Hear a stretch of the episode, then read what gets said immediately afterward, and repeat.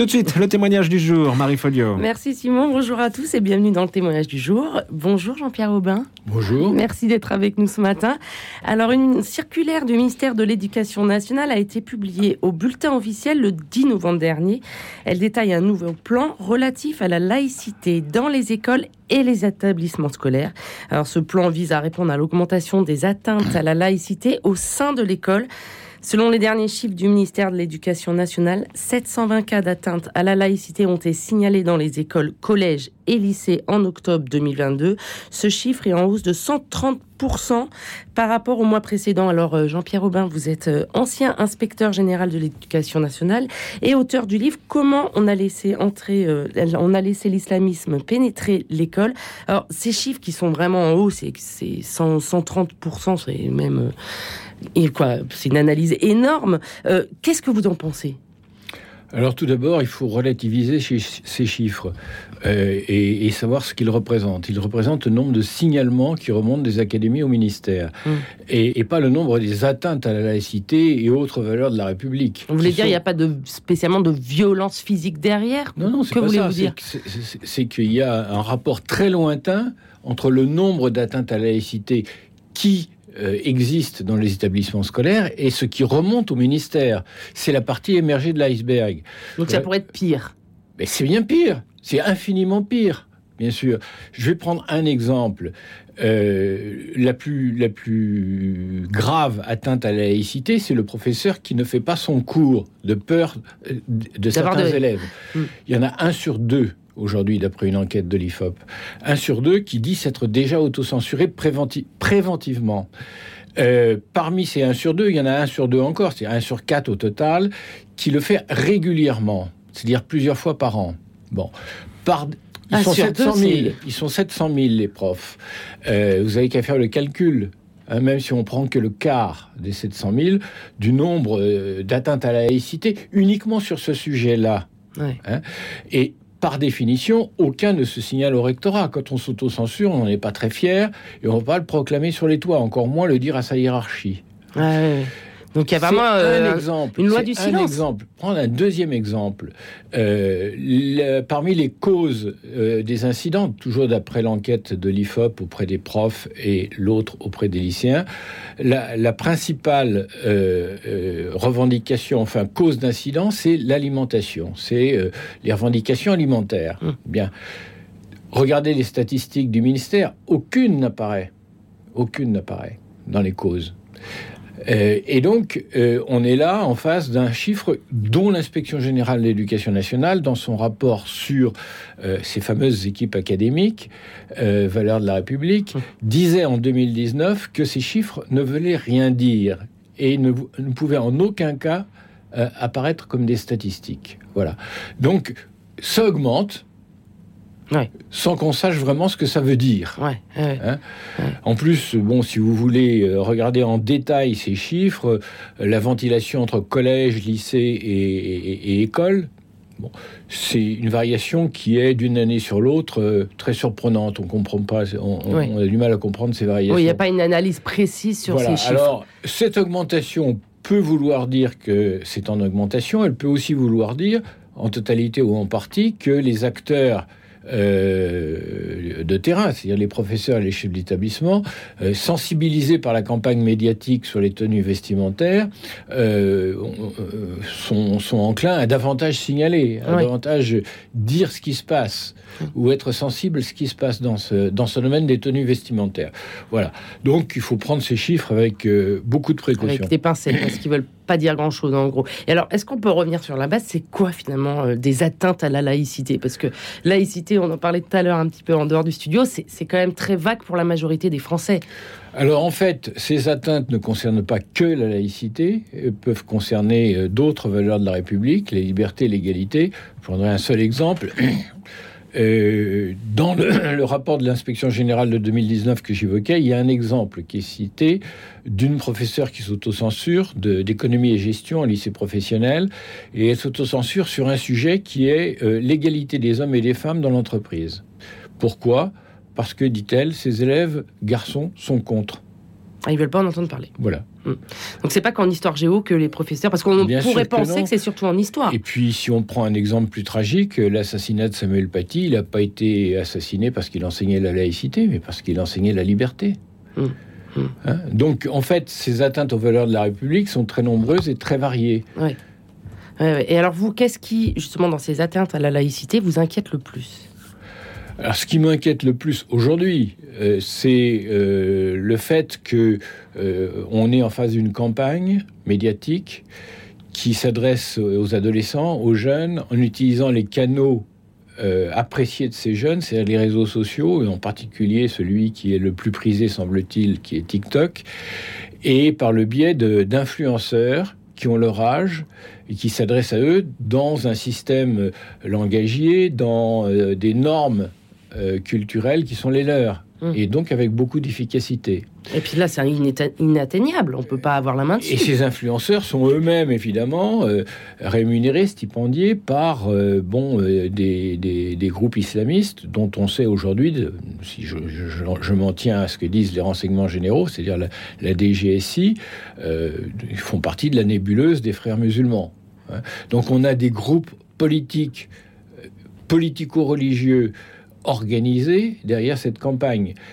Et on voit que cette campagne a une certaine euh, efficacité, euh, elle a une influence euh, certaine sur les, lycéens et les collégiens musulmans, mais aussi sur les autres, qui par solidarité euh, peuvent euh, bon manifester, euh, bloquer un établissement, manifester leur solidarité avec des, des, des, revendications identitaires finalement. Des revendications identitaires, communautaires. Et ceci, paradoxalement, au nom de la liberté individuelle. Laissez-nous tranquilles, on a bien le droit de s'habiller comme on veut et de mettre dans le même sac le top crop et le voile. Mm. Hein, euh, sans s'occuper de ce qu'ils symbolisent l'un et l'autre. Peut-être pas tout à fait la même chose. Voilà. Et, donc, euh, on a une, alliance qui peut se nouer ainsi et qui est voulue par les stratèges islamistes entre ceux qui mettent en avant la liberté individuelle, le libéralisme le plus, euh, le plus important, et euh, les ennemis euh, les plus redoutables de la liberté. En fait, ils profitent de la naïveté de certains jeunes. Je parle des jeunes, hein, des élèves. Oui. Absolument. Et puis une, alliance qui se noue au niveau politique, cette fois-ci, euh, au nom de l'islamophobie, de la lutte contre l'islamophobie. Et ça, ça complique un peu le débat. Et c'est voilà. Et donc, ce, ce, sont des adversaires qui sont roués, redoutables, et qui euh, sont dans une stratégie, on le sait bien, pour les frères musulmans, d'entrisme dans l'ensemble des organisations politiques, syndicales, associatives, culturelles, euh, en Occident, en Europe et en particulier en France. Vous voulez dire qu'ils ont le vocabulaire et ils ont les moyens d'infiltrer en fait ces jeunes pour un peu exciter les revendications? Absolument. On teste les limites on cherche à grignoter des, des droits nouveaux et euh, face à la, à la faiblesse euh, des réponses finalement des réponses qui peuvent euh, qui peut exister eh bien on prend pour un droit acquis voilà les, les, progressions qu'on a réussi à, faire sur sur le cadre de la loi. Et alors ce que vous dites sur ces infiltrations et sur la solidarité des jeunes qui bloquent des, lycées, est-ce qu'on n'a pas eu ça n'a pas été représentatif au, lycée Joliot-Curie à Nanterre où il y a eu beaucoup d'échafourées où il y a eu il y, a eu beaucoup de problèmes encore euh, récemment? Pour des tenues vestimentaires islamiques, justement. Oui, oui, euh, mais c'est pas le seul établissement où on a eu ce, phénomène.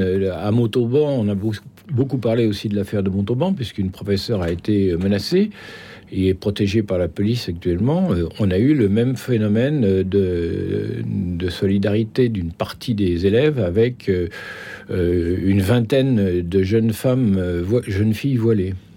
Est-ce qu'il n'y a pas quand même encore une espèce de, gêne de parler de ça, même dans les médias? Est-ce que y a quand même, est-ce que c'est quelque chose dont on euh, se rend compte de l'ampleur? Ben, euh, Là-dessus, les médias, c'est comme la société française et la classe politique qui sont divisés.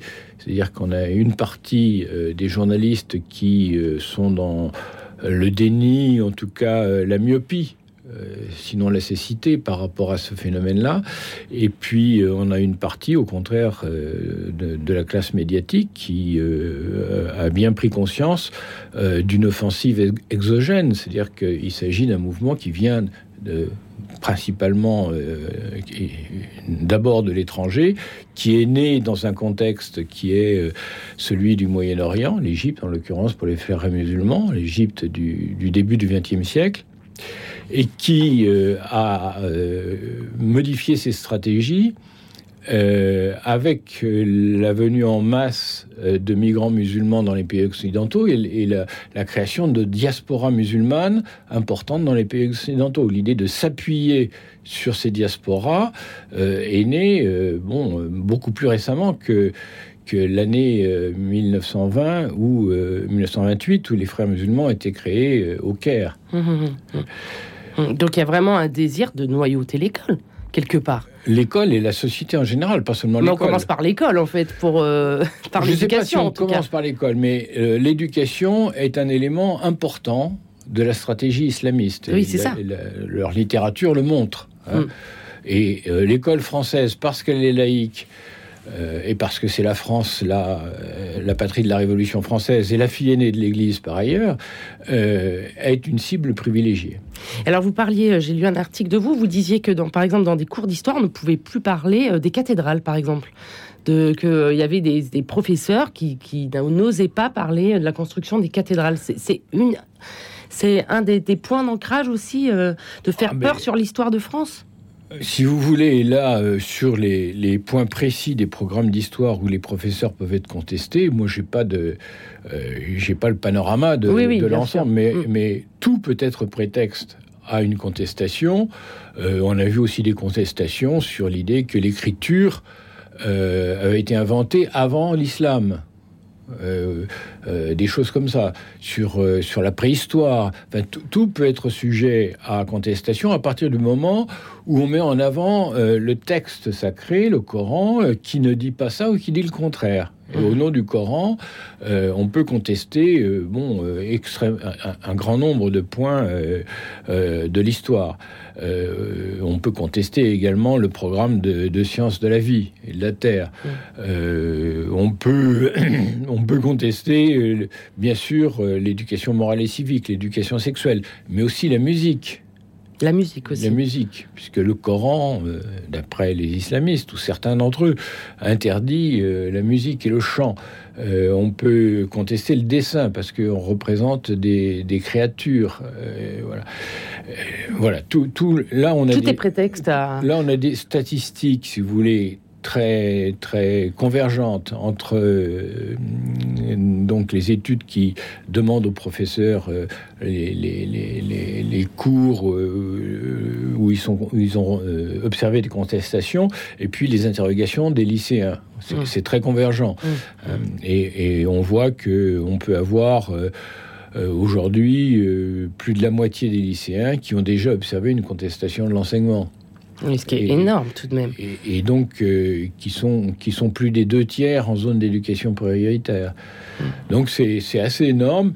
Et les sujets sur lesquels on peut observer ces contestations sont, sont très variés. On n'a pas fait la liste exhaustive. Mais euh, une association comme euh, l'association, enfin les associations de spécialistes, par exemple les professeurs d'histoire-géographie, euh, ils se, réunissent sur ces questions et ils sont très au fait des, points précis du programme où ils rencontrent fréquemment des contestations. Alors en 2004, vous aviez déjà rendu un rapport qui soulignait le phénomène du séparatisme religieux à l'école. Qu'est-ce qui, à cette époque, déjà vous avait frappé? Ben, si vous voulez, euh, en 2004, on est allé dans un petit nombre d'établissements, une soixantaine. Euh, et euh, c'était les établissements dans lesquels on, pouvait rencontrer des contestations de nature politico-religieuse. Aujourd'hui, ces contestations sont étendues sur l'ensemble du territoire, du premier degré à la terminale et aux classes prépa.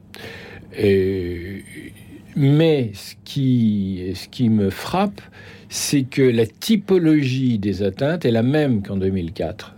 Et euh, ce qui me, qui relisent ce rapport aujourd'hui me disent que ben, on, se croirait euh, euh, que sont, interloqués par le fait que ce, ce rapport date de 2004, c'est-à-dire bah plus de 20 ans. Bah oui. Parce que c'est la même typologie, si vous voulez. Et c'est pas c'est pas un hasard.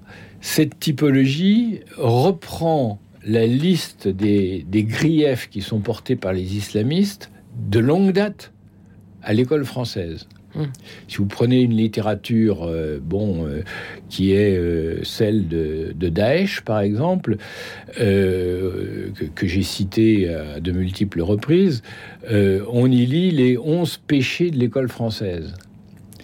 Et cette typologie des onze péchés reprend à peu près celle qu'on avait élaborée, enfin en gros, celle qu'on avait élaborée en 2004. Sans rien de neuf sous le soleil, quoi, en fait. Sans savoir que, oui, que en fait, ces, points sur lesquels on, a, on avait euh, observé des transgressions importantes de la part de certains élèves étaient en fait ceux que euh, un certain nombre de théologiens euh, ou de politiques qui utilisent la théologie plutôt, salafistes ou frères musulmans, reprochaient à l'époque, c'était dans des cassettes euh, ou dans des, opuscules qui étaient diffusés, souvent imprimés au Moyen-Orient et diffusés en français euh, dans les écoles, euh, qui reprochaient à, la France, à l'école française. Et ce rapport, il a été enterré à l'époque? Parce que Il a été enterré, oui, oui. Et donc, vous attendez sachant que ça avait été enterré, peut-être par l'acheter ou, ou, autre, vous saviez, alors vous doutiez qu'on allait aller vers ces chiffres aujourd'hui?